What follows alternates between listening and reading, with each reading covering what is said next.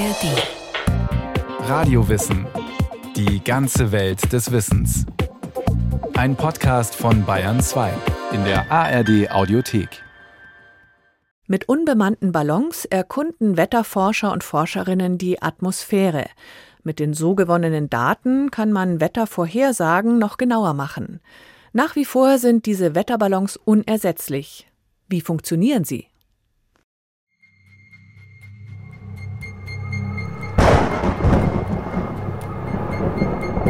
Seit jeher will der Mensch wissen, wie das Wetter morgen wird. Oft genug vernichteten Unwetter überlebenswichtige Ernten und entschieden sogar über Schlachten. Nachdem im Krimkrieg 1854 ein heftiger Sturm zahlreiche Schiffe der antirussischen Koalition versenkt hatte, analysierte der französische Astronom Urbain Jean-Joseph Le Verrier nachträglich Wetterbeobachtungen in Europa und stellte fest, die Flotte hätte rechtzeitig telegrafisch gewarnt werden können. Es war die Geburtsstunde des französischen Wetterdienstes. Doch Prognosen auf Basis von Wetterbeobachtungen und Messungen in geringer Höhe waren nicht ausreichend.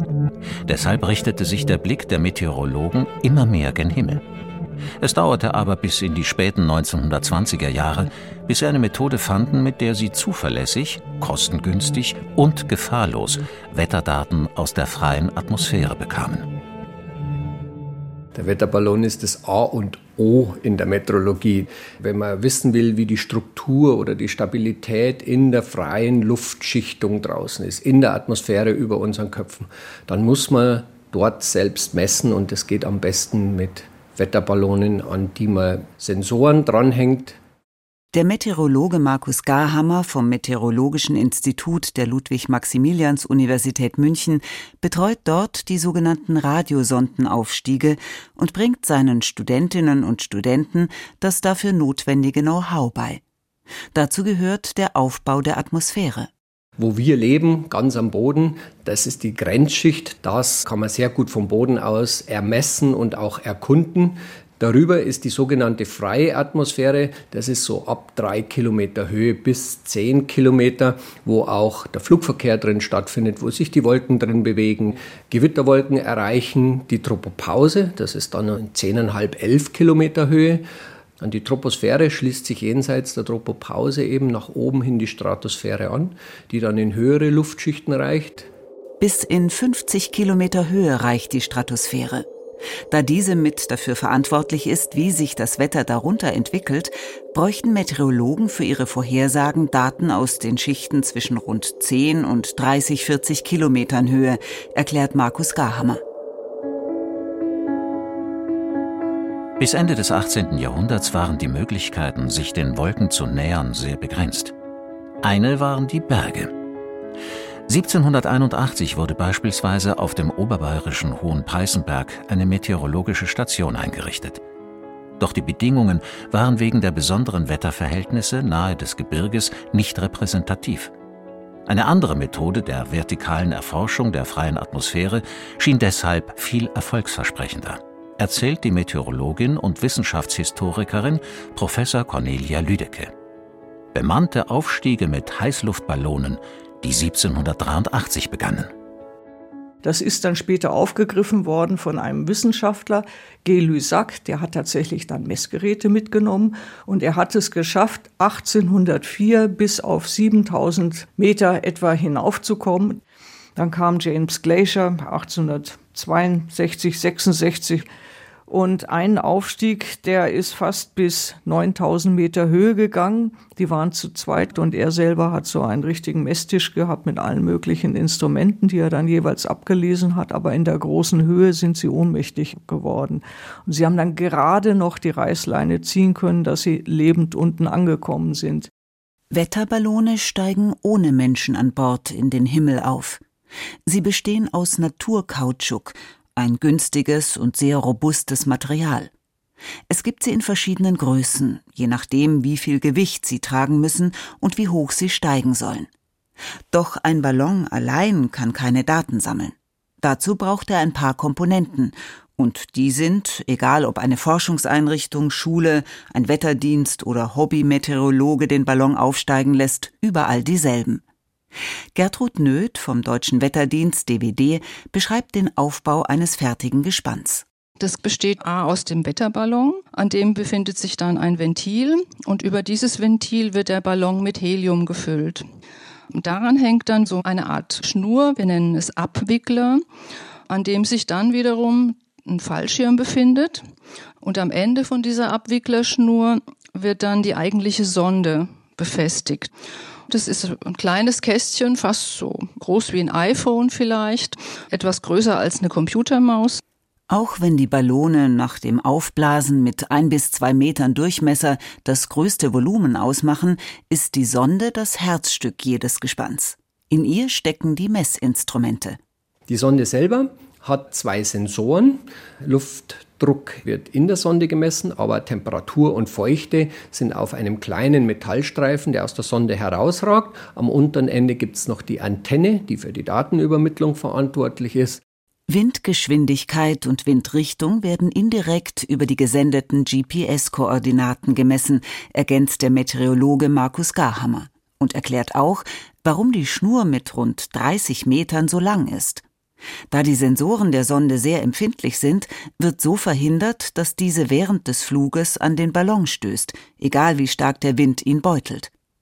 Die Sonden werden auch bei ihrer Rückkehr zum Boden geschützt durch einen Fallschirm. Das ist so ein kleines Folienschirmchen, das, wenn man es aufspannt, so 40 Zentimeter Durchmesser hat und der fängt quasi die fallenden Komponenten so weit ab, dass man so mit vier bis sechs Meter pro Sekunde einen stabilen, geordneten Sinkflug haben und eine reelle Chance, dass alle Teile am Boden so ankommen, dass sie nicht zerplatzen oder zerbrechen. Die Gespanne, die Markus Garhammer an der Universität benutzt, wiegen rund 230 Gramm.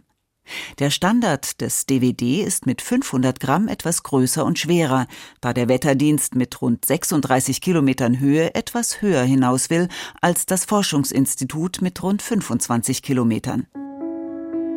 Bereits in der Frühzeit der ersten Ballonaufstiege mit Menschen an Bord wurden zusätzlich kleine Ballone eingesetzt, um vor dem Start die Windrichtung zu bestimmen. Ende des 19. Jahrhunderts bestanden sie noch aus sogenannter Goldschlägerhaut – der äußersten Hautschicht von Rinderblinddarmen, erzählt die Meteorologin und Wissenschaftshistorikerin Professor Cornelia Lüdecke. Die war einfach luftdicht. Man hat die mit Wasserstoff aufgefüllt, die Ballons, und die sind so weit geflogen, wie sie nach oben konnten und eben dann nicht mehr weiter aufsteigen konnten. Die sind dann gedriftet.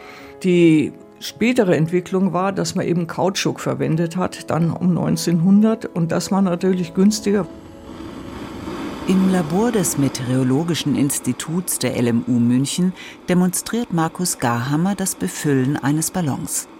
Er schließt dessen Ventil an einen Gaszylinder an und lässt langsam Helium einströmen. Helium ist zwar teurer als Wasserstoff, hat aber den Vorteil, dass es nicht brennbar ist. Unser Ballon ist jetzt vorbereitet. Als nächstes müssen wir die Empfangseinheit hochfahren und wir schalten jetzt mal den Empfänger ein. So, die Software gibt uns jetzt alle Schritte vor. Das Einzige, was dem Operator jetzt zu tun bleibt, ist die Sonde aus der Verpackung nehmen und dann wird der Sondenkörper auf die Kalibriereinheit gelegt. Das nächste, was passiert, das System fragt die Sonde ab. Dann wird der Kalibrierprozess automatisch gestartet. Die Referenzwerte kommen von der nebenanstehenden Wetterstation. Die Daten werden eingespeist und dann sind wir startklar. Auf dem Bildschirm sind bereits drei Linien für Temperatur, Luftdruck und Feuchtigkeit zu sehen. Jetzt muss Markus Garhammer nur noch den Fallschirm mit Abwickler und Sonde am Ballon festmachen und dann könnte das Gespann gestartet werden. Vorausgesetzt, es ist bei der Flugsicherung angemeldet und hat eine Freigabe der Bundesnetzagentur für eine Frequenz, auf der die Sonde ihre Daten senden kann. Ein Wetterballon ist ein Flugobjekt, das in den internationalen Luftraum eintritt. Deshalb muss jeder Aufstieg vorab genehmigt werden. Ein Wetterballongespann steigt mit einer Geschwindigkeit von 4 Metern pro Sekunde auf. Je nach Größe erreicht es nach 90 Minuten bis zwei Stunden seine maximale Flughöhe und der Ballon platzt. Das Gas, mit dem die Ballone befüllt werden, ganz gleich ob Helium oder Wasserstoff, dehnt sich mit dem in der Höhe sinkenden Luftdruck aus und bläht einen Ballon, der beim Start einen Durchmesser von einem Meter hatte, auf bis zu fünf Meter auf. Dann ist der Druck im Inneren des Ballons so groß, dass er zerreißt. Danach beginnt der rund einstündige Sinkflug. Wo der Fallschirm mit der Sonde am Ende landet, hängt von Windstärke und Richtung ab. Die Distanzen, die Wetterballone zurücklegen, sind sehr unterschiedlich, erklärt Markus Garhammer. Auf Messkampagnen im Ausland hatten wir schon Ballonen, die knapp 300 Kilometer Distanz erreicht haben. Das schaffen wir hier in Süddeutschland nicht. Es sind die Bedingungen einfach nicht ideal genug, aber zwischen 20 und 40 Kilometer vom Startplatz schaffen wir auch hier im Rahmen unserer Forschungsfragen. Am Ende ist unerheblich, wie weit ein Wetterballon fliegt. Was zählt, sind die Daten wie Luftdruck und Feuchte, die die Sonde vom Start weg bis zur Landung alle zwei Sekunden sendet. Gertrud Nöth vom DVD. Und diese Radiosonde liefert sowohl im Aufstieg als auch im Abstieg dieses Profil der Atmosphäre. Deshalb wird ja auch dieses Gespann sehr gerne als ein Fahrstuhl durch die Atmosphäre bezeichnet. 1894 hat man begonnen mit den koordinierten wissenschaftlichen Ballonfahrten in Paris, Straßburg, Berlin und Moskau. Etwa gleichzeitig hat man auch Registrierballone gehabt, freifliegende Ballone, wo man dann gehofft hat, das Registriergerät später wiederzufinden, wenn es mit dem Fallschirm dann irgendwo wieder landet, nachdem der Ballon geplatzt ist. Neue Möglichkeiten boten Anfang des 20. Jahrhunderts auch Fesselballone, die an kilometerlangen Leinen hingen. Dazu wurden an mehreren Standorten in Deutschland Windenstationen eingerichtet mit einer quasi Windmühle, die sich 360 Grad herumdrehen kann. Darauf war die Winde. Von dort aus wurden dann die großen Kastendrachen oder Ballone gestartet, an denen dann die Registriergeräte waren mit einem Schrieb, wo dann die Temperaturkurve, die Feuchtigkeitskurve und die Druckkurve dann auf dem Papier aufgezeichnet wurde. Heute starten von 16 Standorten in ganz Deutschland Wetterballone des DVD. Unterstützt wird er dabei vom Geoinformationsdienst der Bundeswehr. Die Uhrzeiten für die Starts sind international festgelegt. Um 0 und um 12 Uhr UTC koordinierte Weltzeit. Das entspricht in Deutschland im Sommer 2 und 14 Uhr, im Winter 1 und 13 Uhr. An manchen Standorten gibt es um 6 Uhr und 18 Uhr UTC zwei zusätzliche Aufstiege. Jedes ihrer Wetterballongespanne kostet 280 Euro, erzählt Gertrud Nöth. Doch der Aufwand sei gerechtfertigt. Es ist das einzige Messsystem, das uns tatsächlich Echtzeitdaten durch die Atmosphäre liefert und insofern auch momentan schlicht und ergreifend unverzichtbar. Das bestätigt auch Markus Garhammer. Wettervorhersagen sind Computermodelle, die leben und sterben mit der Qualität der Anfangsdaten. Und das gilt insbesondere für die tieferen Schichten in der Atmosphäre, wo wir sehr wenige Daten haben. Die einzigen Messwerte, die uns zur Verfügung stehen, kommen von den Wetterballonen und von einzelnen wenigen Flugzeugmessungen. Damit sind sie essentiell. Und wenn ich sage, die Wetterprognose wäre nur halb so gut, dann ist es wahrscheinlich nur untertrieben. Sie wäre einfach nicht verlässlich. Doch wie werden aus den übermittelten Daten Wettervorhersagen? Die Daten, die werden umgehend prozessiert im Rechner. Das sind mathematische Gleichungen, die dann gelöst werden in der Wettervorhersage. Und es passiert praktisch konstant. Und jede Stunde wird eine Deutschlandvorhersage gerechnet und alle drei Stunden eine globale Vorhersage. Die UN-Organisation World Meteorological Organization, kurz WMO, hat die Wetterbeobachtungen weltweit standardisiert und koordiniert den Datenaustausch. Ohne diesen Datenaustausch kann niemand eine Wettervorhersage produzieren bzw. auch durchführen. Gerade in Europa ist es so, auch die nationalen Wetterdienste starten allesamt Radiosonden nach diesen Vorgaben auch der WMO. Das heißt, alle nutzen auch die gleichen Zeitpunkte. Und damit werden auch die Daten vergleichbar. Weltweit gibt es rund 800 Stationen, die Radiosonden starten. In die Berechnungen der Wetterdienste fließen allerdings nicht nur die von den Wetterballonen ermittelten Werte ein, sondern auch Daten von Satelliten, Schiffen, Flugzeugen und Bodenstationen. Erst dieses Zusammenspiel ergebe eine genaue Wettervorhersage, erklärt Gertrud Nöth. die am Ende ein Bild ergibt, das jeder kennt und intuitiv versteht. Eine Landkarte mit Wolken, Sonne, Regen oder Gewittersymbolen. Für jeden Radiosondenflug gibt es allerdings auch ein thermodynamisches Diagramm, aus dem Meteorologen wie Markus Garhammer auch ohne Software sehr viel herauslesen können. In diesem Beispiel vom Deutschen Wetterdienst ist es so, dass der Steigflug in Blau dargestellt ist und erkennt jetzt, wie der Ballon angestiegen ist. Auf dem Diagramm ist die Temperatur mit einer durchgezogenen Linie dargestellt. Links davon ist eine gestrichelte Linie, die den sogenannten Taupunkt darstellt, an dem das in der Luft enthaltene Wasser kondensiert, das heißt Tröpfchen bildet. Der Abstand der beiden Linien für die Luft und die Taupunkttemperatur zeigt das feuchte Maß der Luft an.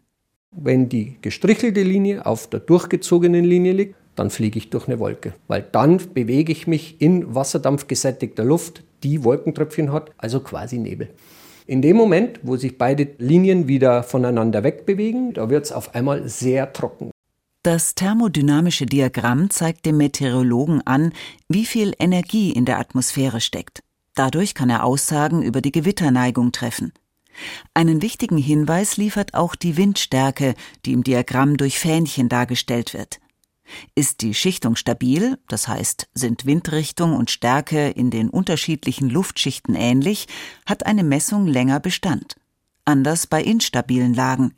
Dann stehen in der Regel Wetteränderungen bevor und das nächste Diagramm liefert ein deutlich anderes Bild.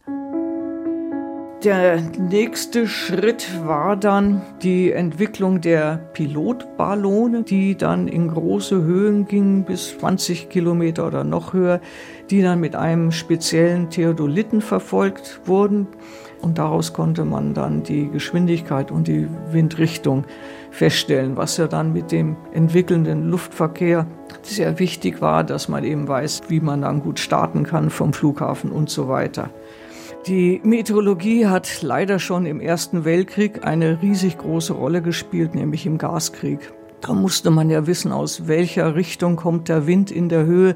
Nicht, dass man dann die Gasbomben abwirft und dann mit dem Wind das den eigenen Soldaten dann auch tödlich wird. Da gab es regelrechte Feldwetterwarten, wo das untersucht wird. Also ganz, ganz wichtig war das. Für gravierende Zwischenfälle in Zusammenhang mit Wetterballonen gibt es keine Belege. Kleinere gibt es schon, wenn auch sehr selten, sagt Gertrud Nöth vom DWD. Immer wieder fallen Sonden beispielsweise auf Autodächer oder Gewächshäuser und beschädigen diese. Auch deshalb tragen Radiosonden grundsätzlich Aufkleber mit dem Namen und der Adresse ihres Besitzers. Ohne diese könnten im Fall des Falles keine Schadensansprüche reguliert werden. Das größte Problem sei aber der Mensch, sagt Markus Garhammer. Wenn eben Leute Sonden hängen sehen in irgendwelchen Leitungen oder über Straßenbrücken zum Beispiel, die Zwischenfälle mit Wetterballonen sind eher jener Natur, dass die Leute, die sie zurückholen wollen am Boden, irgendwo runterfallen, ihnen der Ast abreißt, wo sie dranhängt, sie unvernünftigerweise die Sonde anfassen, obwohl sie in der Stromleitung hängt.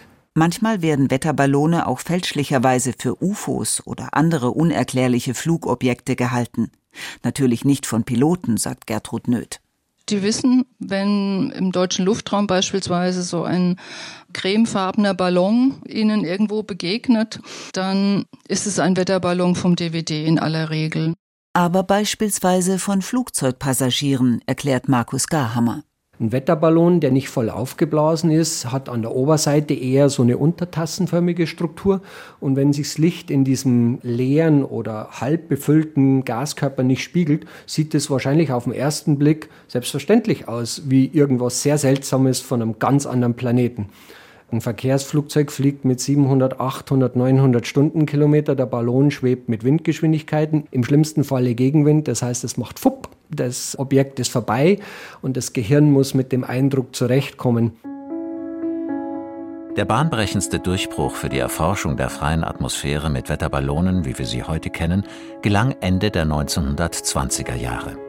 Durch die Entwicklung des Funks führte es dann dazu, dass man sogenannte Radiosonden entwickelt hat, wo dann die Registriergeräte eben nicht mehr registriert haben, sondern die Messdaten wurden elektrisch umgesetzt und dann per Funk zu einer Empfangsstation auf der Erde gesendet um dann wiederum in Messdaten umgewandelt zu werden. Da gab es parallele Entwicklungen hier in Deutschland oder auch in Russland und in anderen Ländern, dass man gesagt hat, für den Wetterdienst, man richtet das so ein an vielen Stellen, dass dort um 12 Uhr mittags diese Radiosonden gestartet werden, weil man dann eben mit vielen Stationen zusammen mit den Daten dann Wetterkarten von der Höhe zeichnen kann. Ab den 1930er Jahren wurde das Bild der Atmosphäre nach und nach dreidimensional. Seit dieser Zeit habe sich an der Technik nicht mehr viel geändert, erzählt Cornelia Lüdecke. Weiterentwicklungen gab es seither vor allem auf dem Gebiet der Datenverarbeitung, aber auch hinsichtlich der verwendeten Materialien. Rund 15.000 Starts von Wetterballonen gibt es laut der deutschen Flugsicherung pro Jahr in Deutschland. Viel Material also, das in der Umwelt verbleibt, wenn ihre Reste nicht gefunden werden. Grundsätzlich sind alle Bestandteile dieses Gespanns recycelbar. Das heißt, wenn man es auffindet, kann man es also dem Wertstoffkreislauf wieder zuführen. Ein Problem sind Reste, die in Gewässern landen oder an Land nie gefunden werden. Einige Materialien wie der Ballon aus Naturkautschuk oder das Seil sind schon länger biologisch abbaubar, andere nicht. Dazu zählen die Batterien, die laut Gertrud Nöth aktuell noch unverzichtbar sind, da es keine ähnlich robuste Energiequelle gibt.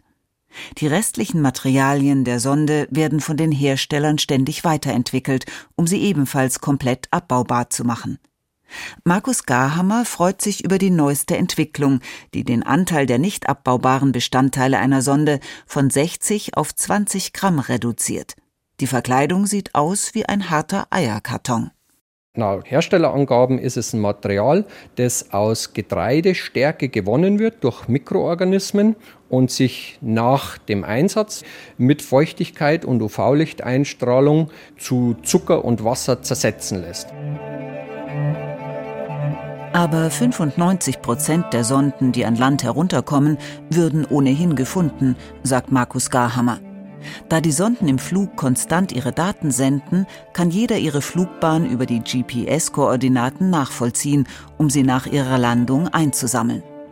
Noch leichter geht das dank diverser Internetseiten, wie sie auch der DVD anbietet. Die Messgeräte gelten als Trophäen und es gibt Sondenjäger, die bereits stattliche Sammlungen der irdischen Reste von mehreren hundert Wetterballonen gehortet haben.